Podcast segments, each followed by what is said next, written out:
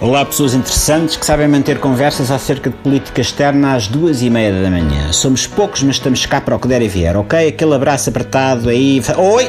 Essa mãozinha marota, calma com ela para baixo, ok?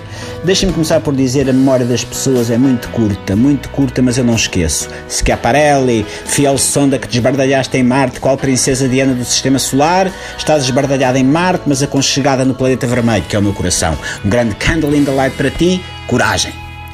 Bom, mas o que é que eu vinha aqui falar hoje? Ah, ok da educação física, da minha, da vossa, mas principalmente da educação física dos jovens que olham com horror para o facto que a disciplina da educação física voltou a contar para a média de acesso ao ensino superior. Por outras palavras, o cálculo de uma raiz quadrada tem o mesmo peso de uma esparregata à Claude Van Damme.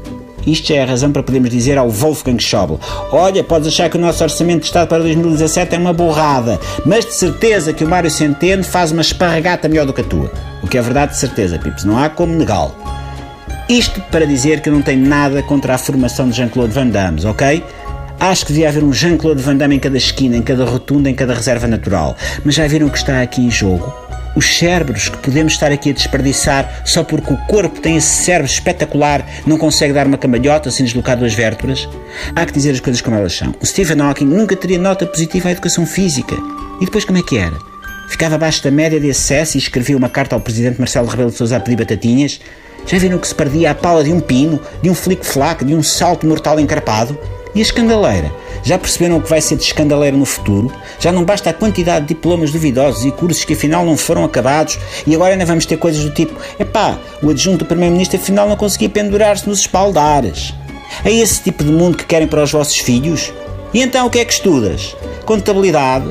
No liceu tinha mais notas a matemática, mas fazia 50 flexões no minuto e bum, média 18.